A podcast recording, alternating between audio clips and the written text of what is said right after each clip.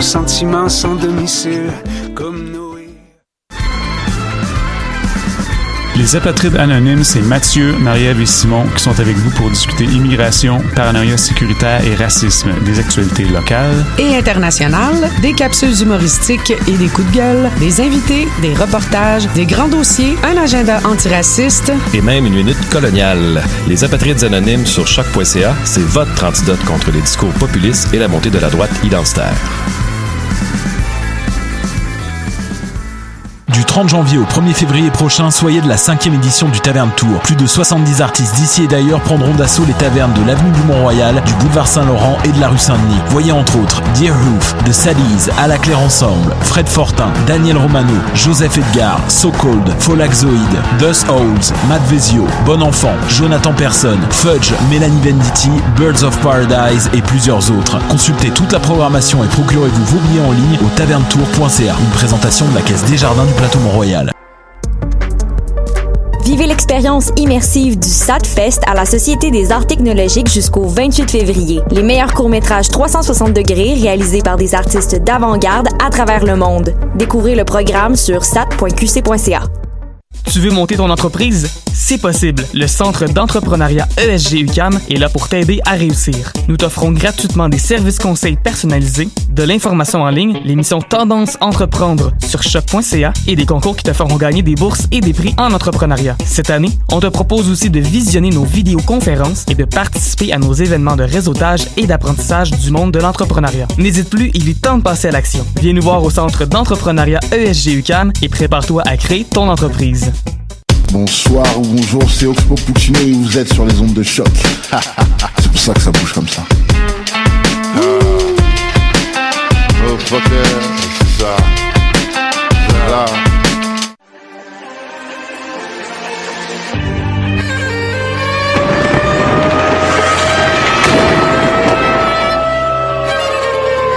Car la guerre est toujours la sanction d'un échec.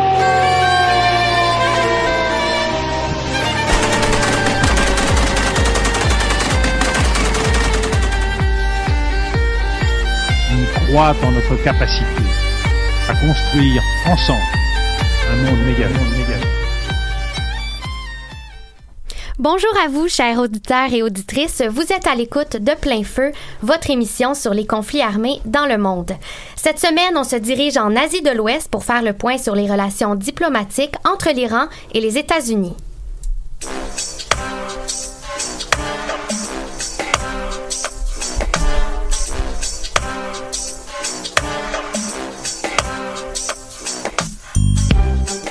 Avant toute chose, vous l'aurez constaté, des changements se sont opérés au cours des dernières semaines à plein feu.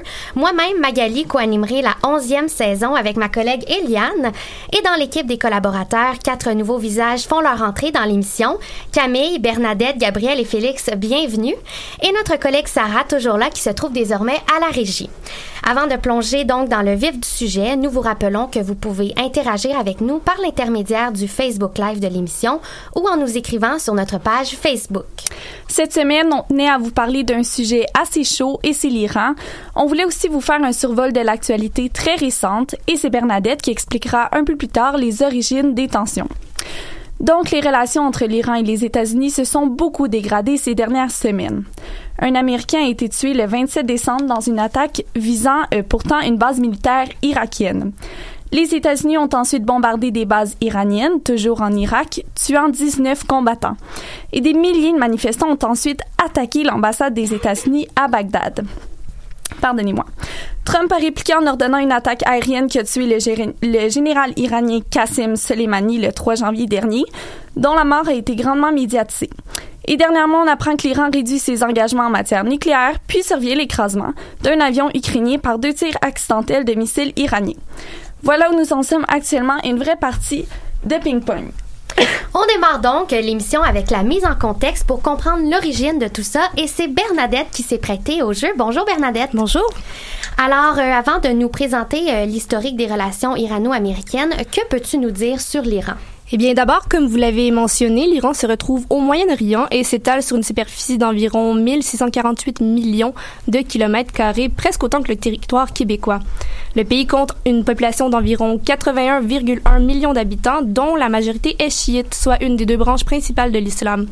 Il se doit de souligner le bagage historique exceptionnel qu'offre l'Iran. Son territoire est un des plus grands berceaux plus ancien pardon, berceau civilisationnel.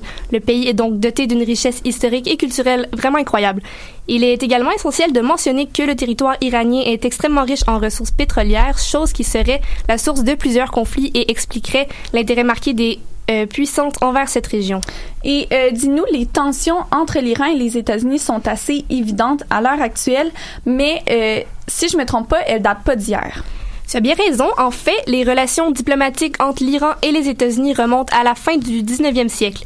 Depuis le début et jusqu'à l'avènement de la révolution iranienne en 1979, on peut dire qu'elles étaient généralement assez cordiales.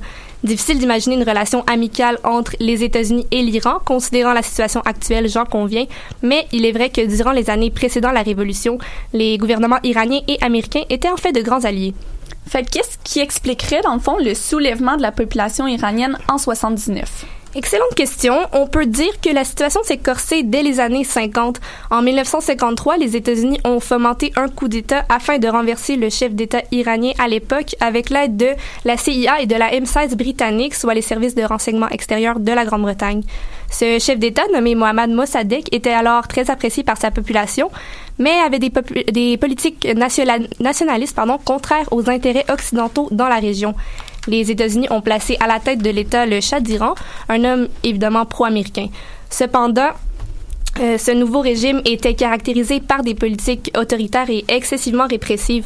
Donc, on assistait à une réelle dictature en même temps d'être confronté à une crise économique majeure dans les années 70. Bref, la colère à la dictature sévère a amené la population iranienne, dont des étudiants et des ouvriers, à descendre dans les rues afin d'exiger le retrait du pouvoir du Shah. Le Shah est donc écarté du pouvoir et ce sont des conservateurs religieux islamistes qui se l'approprient, proclamant ainsi la République islamique d'Iran en 1979. La décision de Washington d'accueillir le Shah en exil en terre américaine poussera des étudiants iraniens à prendre d'assaut l'ambassade américaine à Téhéran et de retenir en otage 56 diplomates américains, et ce pendant 444 jours. Une affaire qui a été énormément médiatisée. Cette prise d'otage aura également euh, cristallisé les tensions irano-américaines et a été une énorme humiliation pour les États-Unis. C'est vraiment intéressant parce que c'est pas quelque chose qu'on connaît énormément. Comment les États-Unis ont réagi face à cette humiliation-là?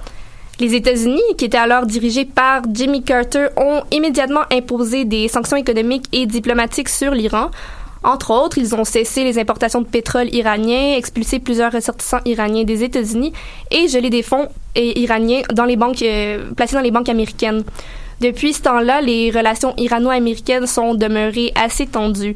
Washington a également émis une série d'embargos, par exemple en 1984 lors de la guerre entre l'Iran et l'Irak, pour euh, dans le but de défavoriser l'Iran, bien évidemment. Puis les sanctions se sont multipliées dès l'année 1995, par exemple, avec un nouvel embargo sur le pétrole, puis l'interdiction d'effectuer tout type de commerce ou de transactions financières avec l'Iran. J'imagine que les événements de 2001 n'ont pas aidé à améliorer les relations entre les deux pays. Effectivement, ces événements auraient déclenché une nouvelle vague de tensions entre les États-Unis et la région du Moyen-Orient. Après ces événements, le président à l'époque George W. Bush aurait prononcé un discours célèbre plaçant l'Iran dans l'axe du mal, aux côtés de l'Irak et de la Corée du Nord sans mentionner euh, l'intervention militaire des États-Unis en Irak en 2003 et sa problématique de légitimité, qui aurait ravivé des tensions entre les États-Unis et la région. Il ne faut pas oublier que les États-Unis sont également présents en Irak depuis 2014 en corrélation avec la montée de l'État islamique. L'Irak est donc perçu comme étant une réelle zone d'affrontement indirect pour l'Iran et les États-Unis. Obama aura tout de même tenté d'abaisser les tensions en 2015 en levant les sanctions économiques en échange de la signature d'un accord sur le nucléaire qui avait pour but de limiter le développement des capacités nucléaires de l'Iran. Un accord d'ailleurs fortement critiqué par le président Donald Trump, mais je laisserai Mélodie vous en parler davantage. Parfait, c'est sûr qu'on a hâte d'en entendre parler. Merci beaucoup Bernadette. Sarah en musique, qu'est-ce que tu nous suggères? Oui, eh bien je vous propose une chanson du rappeur iranien de 34 ans, Soroush Lashkori, connu sous son nom de scène Hishkas. Exilé euh, à London depuis 2011, euh, après avoir produit de la musique dite illégale par le gouvernement, On le connaît beaucoup pour ses chansons euh, contre l'injustice sociale et la corruption des dirigeants en Iran. Donc, je vous fais donc écouter sans plus tarder Das Tacho Mushkarde. Euh, il a serré le point en français, son œuvre la plus politique jusqu'à présent, diffusée le 10 décembre dernier. Elle se veut être une critique à la répression du récent mouvement de contestation en Iran, toujours en cours. همه رو قتل عام می‌کنن پشت درایش قفل میمونن. فکر می‌کنن شهیدای گم نام همیشه گم میمونن. اینا جون آدمی زاد و مف می‌دونن. حتی بی خداها به اجبار آیه یأس و با صوت می‌خونن. داد می‌زنه. کی این جنایت رو از یاد می‌بره؟ داره جون به لب رسیده رو فریاد می‌زنه. ما همه با هم هستیم.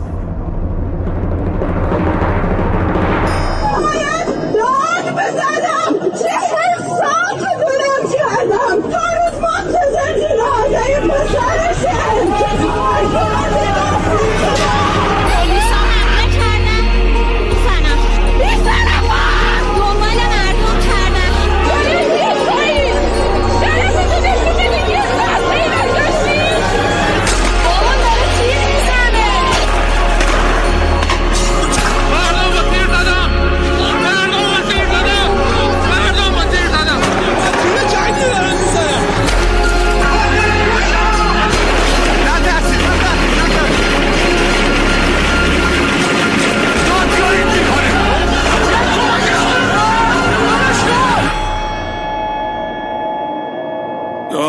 میزنه کی این جنایت رو از یاد میبره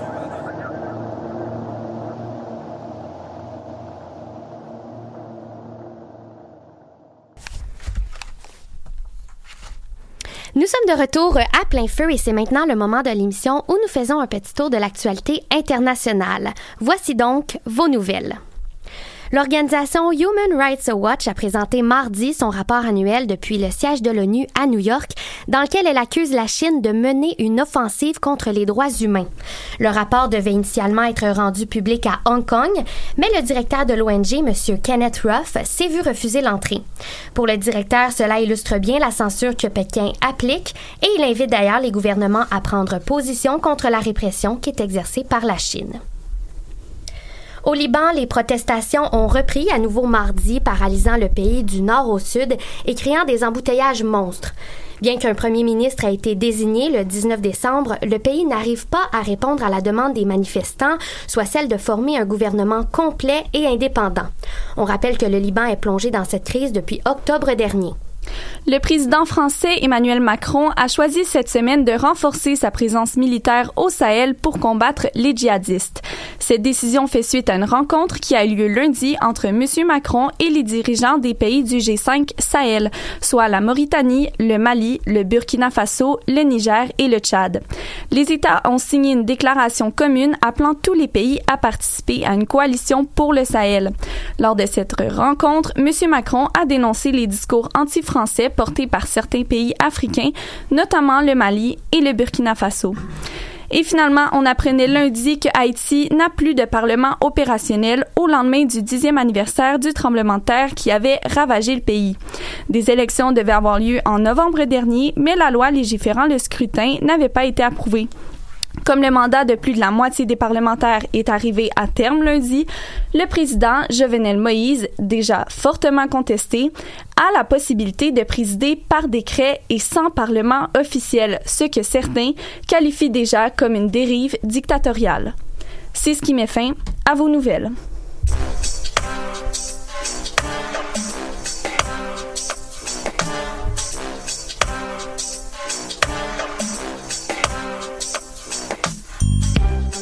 On poursuit maintenant avec le reportage et c'est Mélodie qui prend le relais cette semaine. Bonjour.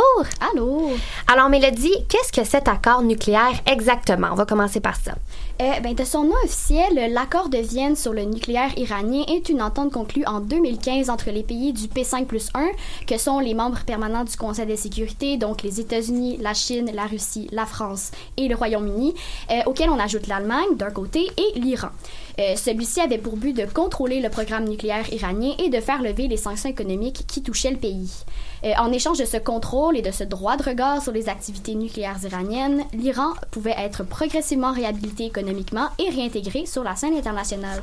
Comme le disait plus tôt Bernadette, ça devait inévitablement baisser les tensions entre l'Occident et l'Iran. On était donc très près d'une réelle réintégration lorsque Donald Trump a pris le pouvoir en 2016 avec comme promesse électorale de mettre fin à l'accord sur le nucléaire iranien. Et mais pour quelle raison Trump souhaitait-il le retrait des États-Unis de l'accord justement? Ben, en fait, je crois que pour comprendre les intérêts des États-Unis, on doit d'abord s'attarder aux dynamiques d'influence des pays euh, de la région. En fait, l'Iran souhaite faire des gains dans ce que Pierre Pallavi, professeur au Collège des forces canadiennes à Toronto avec lequel j'ai eu la chance de m'entretenir, nomme le jeu à somme nulle auquel se prêtent, euh, prêtent pardonnez-moi, euh, les puissances régionales. Effectivement, un gain pour l'Iran est une perte absolue pour les pétromonarchies arabes et Israël. Dans cette optique, la conclusion de l'accord de 2015, perçue comme une réévaluation des relations entre l'Iran et les Occidentaux, est donc également perçue comme un avantage donné à l'Iran pour rétablir son influence dans la région sur des questions bon, géopolitiques, militaires, diplomatiques, mais aussi pétrolières. D'ailleurs, au moment du retrait en 2018, l'Arabie saoudite, plus grande exportatrice de pétrole mondial, n'a pas tardé à souligner, et je cite, la décision courageuse de Donald Trump. On peut donc dire que c'était dans l'intérêt des opposants à l'Iran que les États-Unis se soient retirés de l'accord. Tout à fait. En fait, euh, c'est pas un hasard si les pétromonarchies arabes, dont l'Arabie saoudite et Israël, ont rapidement suivi les États-Unis. On peut ici d'ailleurs entendre M. Pahlavi à cet égard. Donc depuis 2015, euh, les Israéliens, les Saoudiens demandent ce retour de la mise en quarantaine de l'Iran. Euh, Mais bien sûr, ça, ça rencontrait aucun écho. Mais avec l'élection de Donald Trump, ils ont trouvé euh, quelqu'un qui avait une oreille beaucoup plus attentive. Ainsi, selon M. Pahlavi, le retrait des États-Unis de l'accord est donc en grande partie une requête des alliés régionaux et partenaires pétroliers des États-Unis. Mais ça me semble assez ambitieux de miser sur le retrait de l'accord pour freiner l'Iran dans ses gains d'influence. Est-ce que je me trompe, Mélodie? C'est effectivement bien ambitieux. Euh, comme je le disais, ce qui agace les États-Unis et ses alliés, c'est non seulement le programme nucléaire, mais aussi l'intervention globale de Téhéran dans la région. C'est pourquoi les sanctions économiques américaines, reprises en conséquence de l'abandon de l'accord, vont de pair avec beaucoup d'autres stratégies élaborées par les puissances régionales. Parle ici de la pression saoudienne au Yémen, par exemple, de l'entreprise militaire israélienne sur le plateau du Golan. Bref, c'est une stratégie globale et complète qu'on nomme d'ailleurs stratégie de pression maximale. Cependant, notons que les sanctions américaines font déjà leur ravage. Après la signature de l'accord, l'inflation est passée de 20 à 10% avant de remonter à rien de moins que 40 suite aux sanctions. L'économie décroîtra de 6 selon le FMI, mais sûrement davantage, puisque les sanctions font surtout obstacle, évidemment, à l'exportation du pétrole iranien.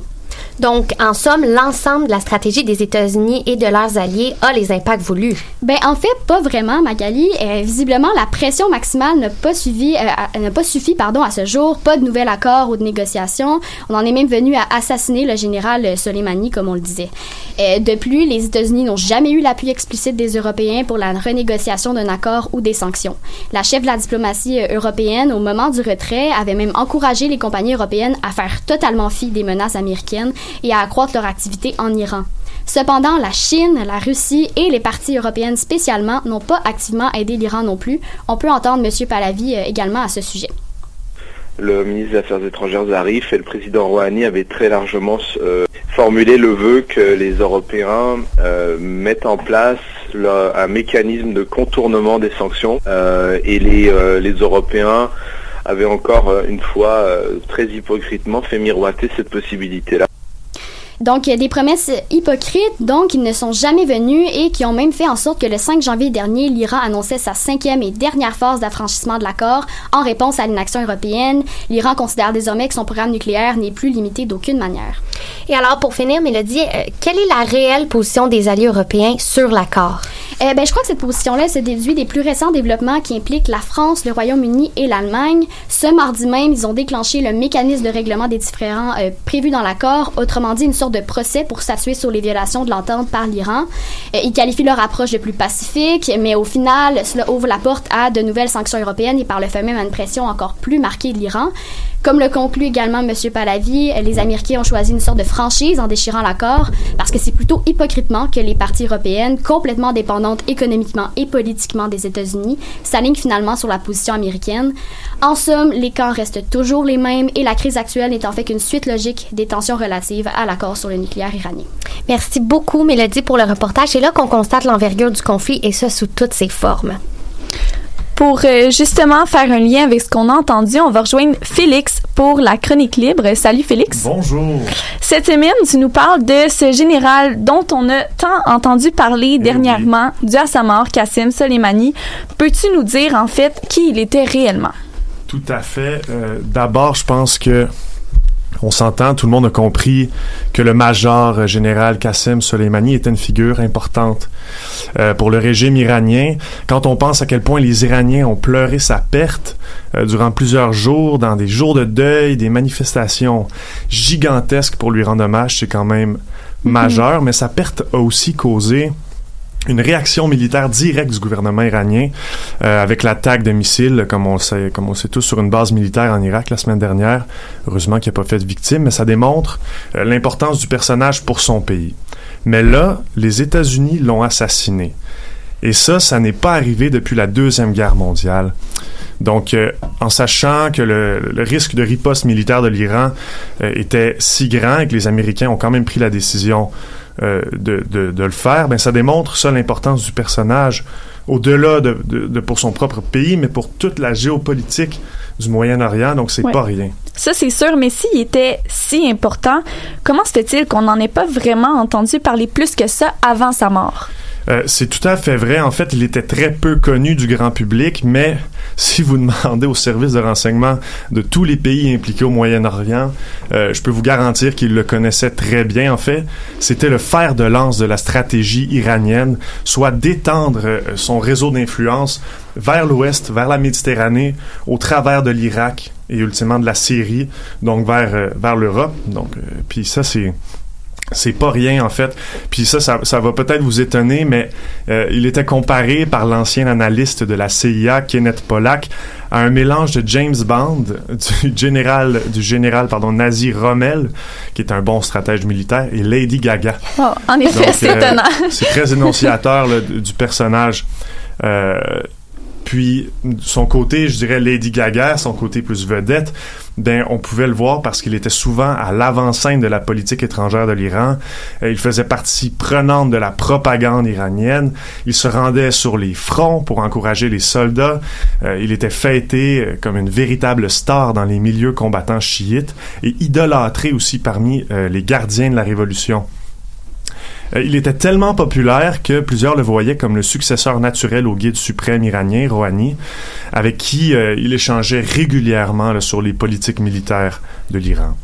Puis, euh, quant à son côté général, Rommel, comme je le disais un peu plus tôt, bien, il dirigeait les forces Al-Quds, qui est une unité d'élite très puissante au sein des gardiens de la Révolution. Donc, le, le, le but des Al-Quds, c'est très simple. En fait, c'est d'étendre l'influence de l'Iran dans la région, euh, contrôler les routes d'approvisionnement, supporter les milices armées qui, elles, font la guerre à la place du régime, ce qu'on appelle les proxy wars ou les guerres par euh, personne interposée en français. Mhm. Euh, donc, ils baignent euh, aussi, euh, au-delà de ça, dans le renseignement, dans l'espionnage. Et euh, pour bien comprendre les Al-Quds, eh bien, pour faire une comparaison, ça serait un mélange entre les services secrets et les forces spéciales, euh, mélangés ensemble, agrémentés d'un peu de, fanatisme islamique religieux. Donc, euh, mais il faisait pas que diriger ce groupe, il était aussi le cerveau des opérations militaires et terroristes des milices armées chiites dans tout le Moyen-Orient. Il les formait, il les armait, il les dirigeait, il les supervisait, il était partout.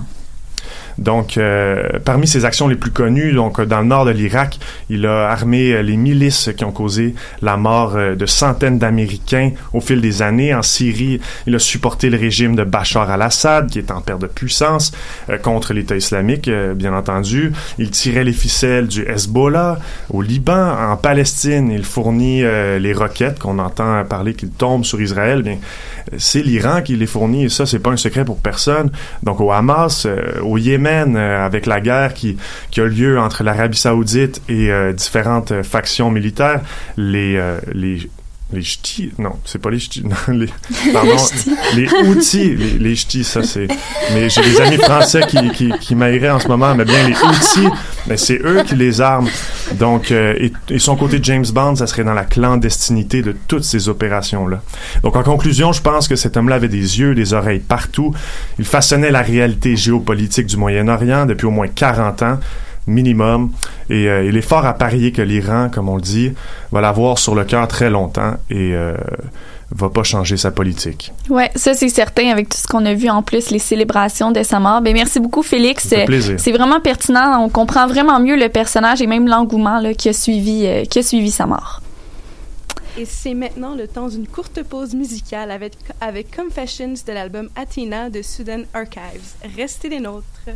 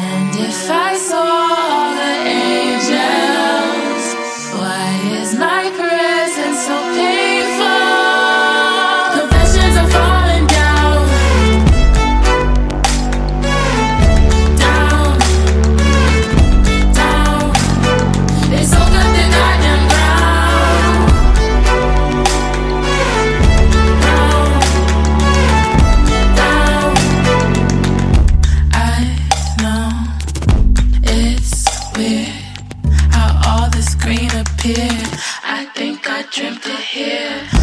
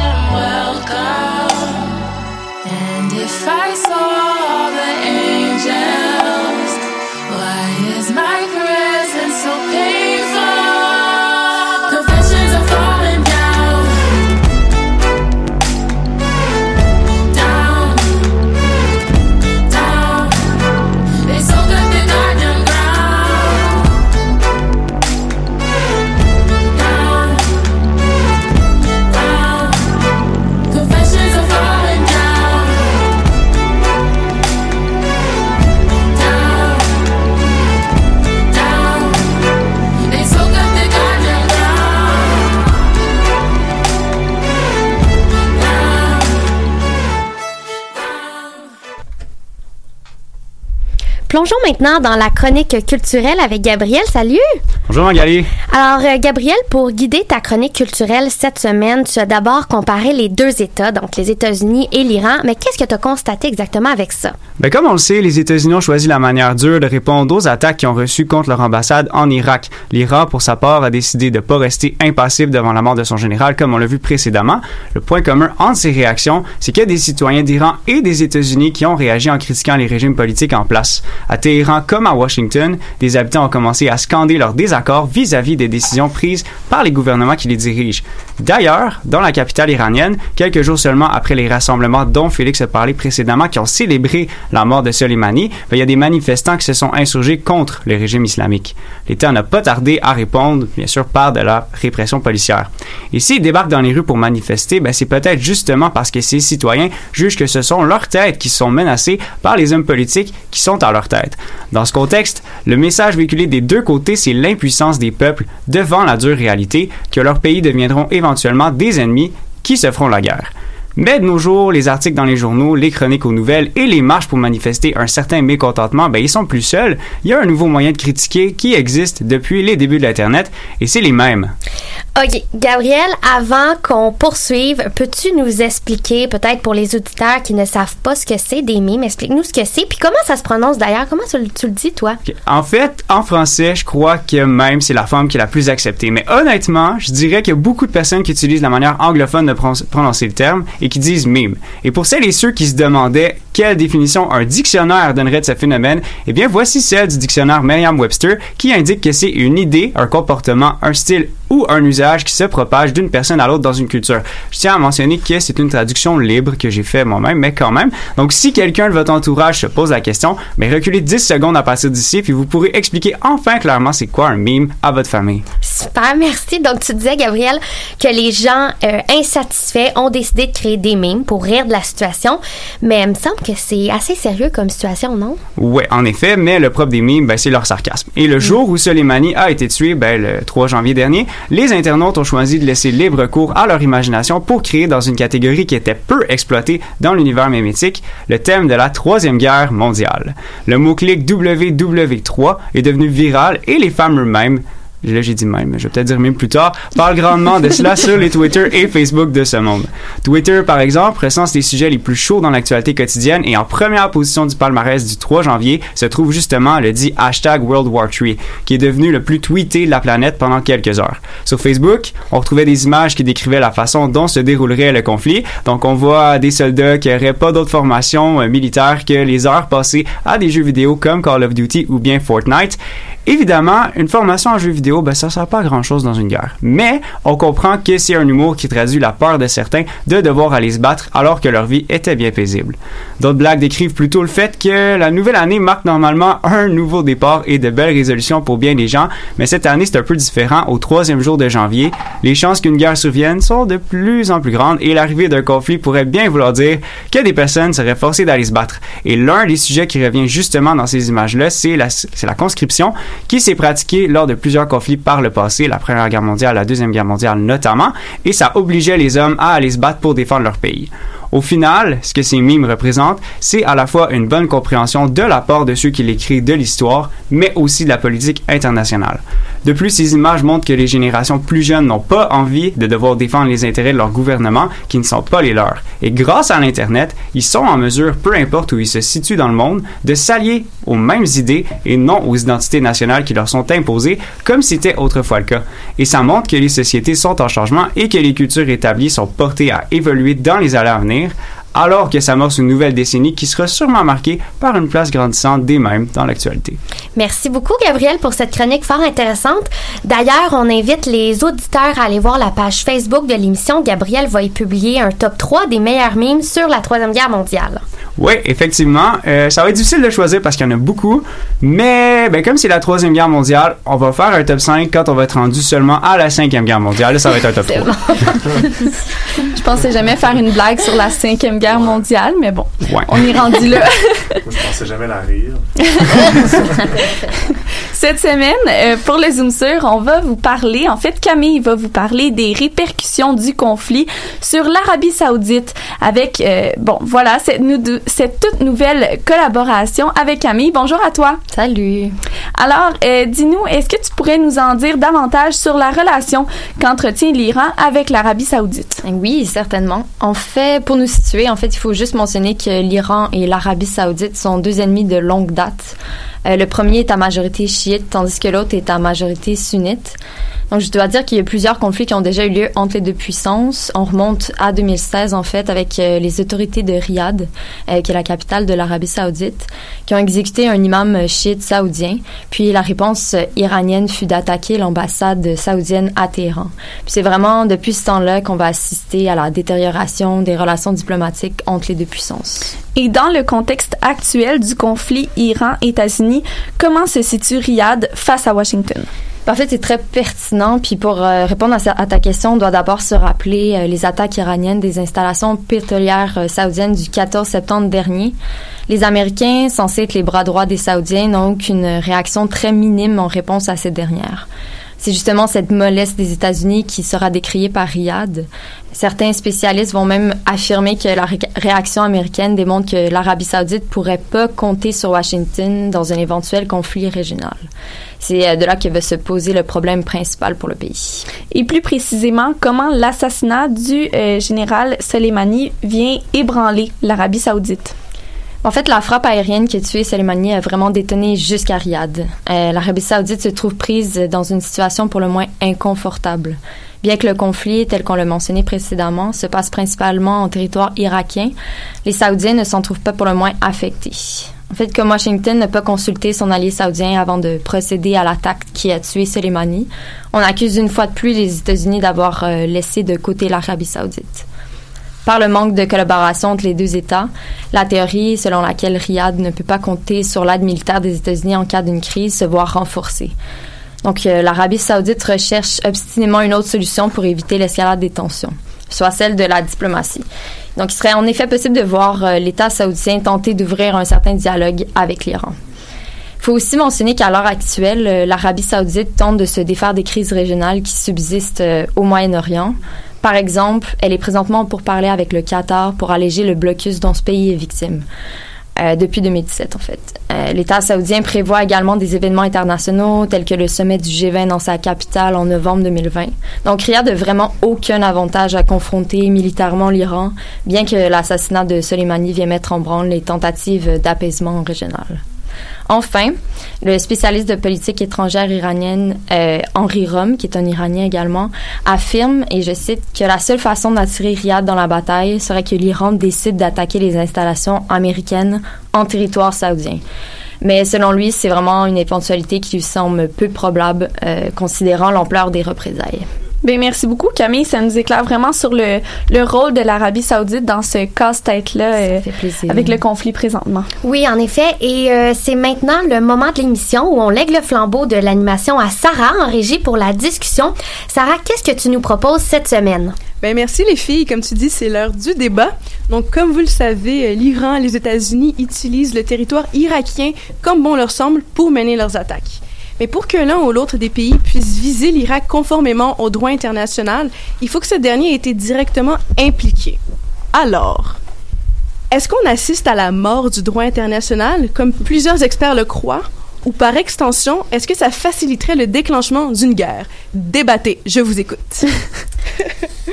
Moi, j'ai vraiment envie d'entendre nos, nos expertes euh, en relations internationales. Eh oui, il y en a trois parmi nous. Là, je tourne la caméra pour qu'on les voit. En droit international. Ben, je peux, je peux, je peux commencer. En fait, euh, si on veut, euh, ben, je vais, je- mon Dieu, je vais y aller euh, direct. Euh, moi, je pense que si on, on dit qu'on assiste à la mort du droit international, il faudrait d'abord que le droit international ait, excusez-la, déjà existé. Ça doit être mon domaine d'étude. Euh, je suis d'avis que le, le droit international, il n'y a aucune force contraignante parce que, bon, ça, ça ça dépend toujours de la volonté des États, donc euh, et surtout dans le domaine bon des, euh, des- des- de l'utilisation de la force, on, on sait on sait très bien dans l'histoire que le droit international n'a jamais été respecté et pas seulement parce que euh, les, les parties ont utilisé un autre territoire qui n'était pas parti au conflit, mais pour plein d'autres raisons. euh, euh, pour faire court, euh, l'utilisation de la force, selon la Charte des Nations Unies, euh, si je me trompe pas, ça doit avoir l'autorisation du Conseil de sécurité des Nations Unies, ce qui, dans, dans les dernières années, n'a jamais eu lieu. Par exemple, euh, l'intervention de l'OTAN euh, en ex-Yougoslavie, euh, les États-Unis en Irak de multiples reprises, comme on le sait. Il n'y a jamais eu... voir que ça s'est fait même hypocritement là, dans le dos du Conseil de sécurité.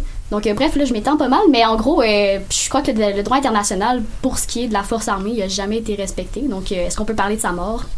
C'est dur de contraindre un pays à pas entreprendre une action militaire qui est dans son propre intérêt stratégique. Je pense que euh, on, est- on, on aimerait, on aimerait tous voir le droit international s'appliquer euh, dans notre propre intérêt quand ça nous arrange, mais euh, c'est sûr que ça peut être un peu plus difficile dans d'autres cas. Mais quand un pays est, a une volonté forte d'étendre son influence à quelque part, ben, il va le chercher. Puis les États-Unis sont les premiers. Je pense pas que l'Iran a, Mhm. a, disons, de leçons à se faire donner peut-être là-dessus. Mais si je comprends bien, dans le fond, il n'y a aucune conséquence pour ces puissances-là euh, lorsqu'elles s'immiscent en territoire étranger. C'est quand même fascinant. Ben, en fait, si je peux me permettre, Oui. euh, l'application du droit international, c'est vraiment différent. On parle d'anarchie à l'international parce qu'il n'y a pas d'instance comme telle qui va pouvoir le régir. Euh, par exemple, on va parler de la Cour internationale de justice ou de la Cour pénale internationale. La Cour pénale internationale veut juger les personnes. Donc, Trump, par exemple, pourrait être jugé. Sauf que là, ici, il y a un petit problème. Les États-Unis, bien qu'ils ont signé le statut de Rome, ont jamais... Mhm. Ouais, ont- et en fait, ils n'ont jamais ratifié. jamais Donc, tu peux signer un... En fait, pour faire court, tu peux signer le statut comme tel, mais si tu le ratifies pas, ben ça fait rien. Ouais. Donc, euh, Trump pourrait jamais se faire euh, juger à la Cour pénale internationale. Puis on a aussi la Cour internationale de justice qui, elle, veut vraiment juger les États. Mais elle, oui, elle a une compétence universelle. Donc, tous les membres euh, de l'ONU euh, reconnaissent sa compétence juridique, mais elle veut rester tributaire du consentement des États. Donc, il faut, faut que les États soient volontaires d'être jugés. Puis, en plus de ça, la Cour internationale de justice, en fait, non seulement c'est volontaire, mais elle peut se rétracter d'un conflit. Donc, elle peut décider de ne pas vouloir juger un conflit, ce qui est quand même assez euh, impressionnant.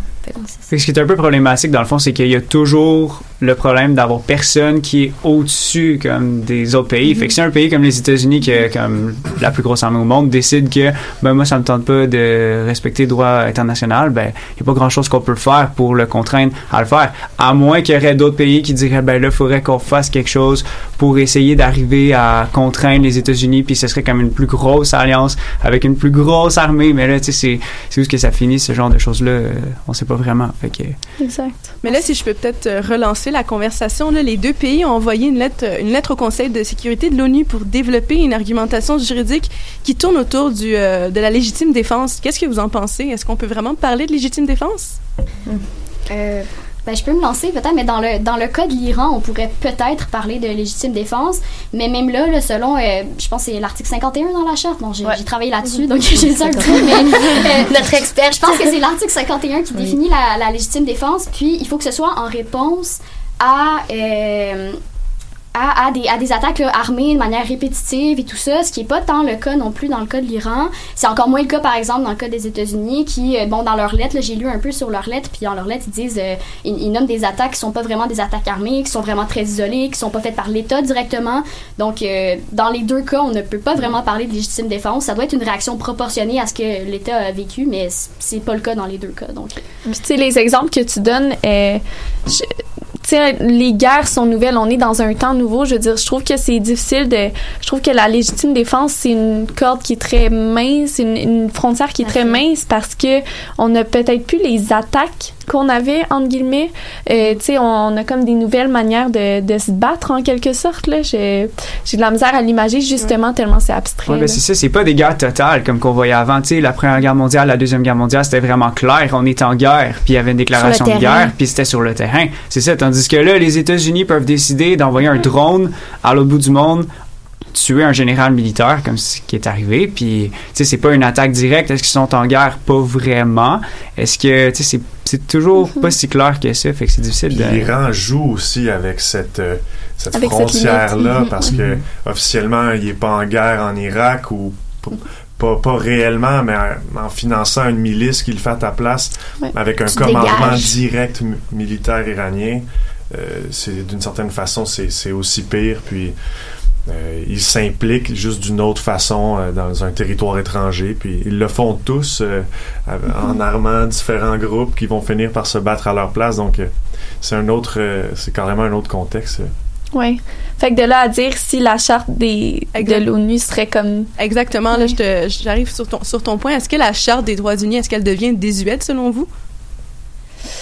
Bonne question. Grosse question. Mais pour vrai, je pense qu'on revient à la même réponse. En fait, je pense surtout que c'est, encore une fois, j'ai travaillé là-dessus, le chapitre 7, dans lequel on retrouve l'article 51. Hey, hey. Non, mais euh, je pense que c'est surtout le chapitre 7 là, sur l'utilisation de la force qui devient désuet. euh, parce que, effectivement, c'est toujours, euh, toujours violé par les États qui en ont le pouvoir, euh, bon, politique, diplomatique, de pas recevoir des sanctions pour, euh, pour leurs actions. Les États-Unis, évidemment, dominent la scène internationale, peuvent se permettre ce genre de violation-là. Donc, euh, est-ce que la charte est morte? Non. Mais son chapitre 7 n'a jamais vraiment fonctionné. Encore, c'est un peu à revenir. Mhm. Est-ce que le droit international a déjà existé ou est-il mort? Il y a beaucoup d'angles morts, là, de ce que je comprends, là, dans la notion de droit on- international, ouais. On aurait beau déterminer qu'elle est désuète, euh, est-ce qu'on saurait comment plus la mettre à, à jour? L'améliorer. L'améliorer, tu sais, là, Pour c'est l'appliquer Ben, écoutez, questions qui nous sur, dépassent euh, tous. Oui, ben écoutez, sur ce point, c'était tout le temps qu'on avait. Donc, merci à tous pour votre participation au débat. Merci. Merci beaucoup, merci Sarah. Et euh, en fait, c'est ce qui conclut l'émission d'aujourd'hui. Merci beaucoup d'avoir été des nôtres. Merci aussi à euh, nos nouveaux collaborateurs, à Sarah en régie. C'est vraiment un plaisir et en espérant que vous avez réussi à démêler les tensions irano-américaines qui sont, ma foi, assez complexes. Oui, donc euh, pour faire euh, suivre, nous serons de retour dans deux semaines. Euh, la semaine prochaine, c'est l'équipe de l'Avantage Terrain qui reprend le micro, d'ailleurs, pour une troisième, une troisième saison. Oui, félicitations, d'ailleurs, les gars. Et d'ici là, chers auditeurs et auditrices, portez-vous bien et bonne journée.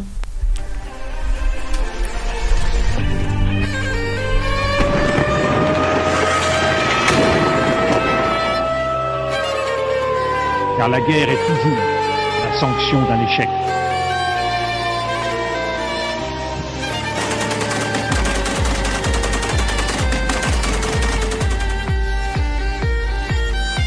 On croit en notre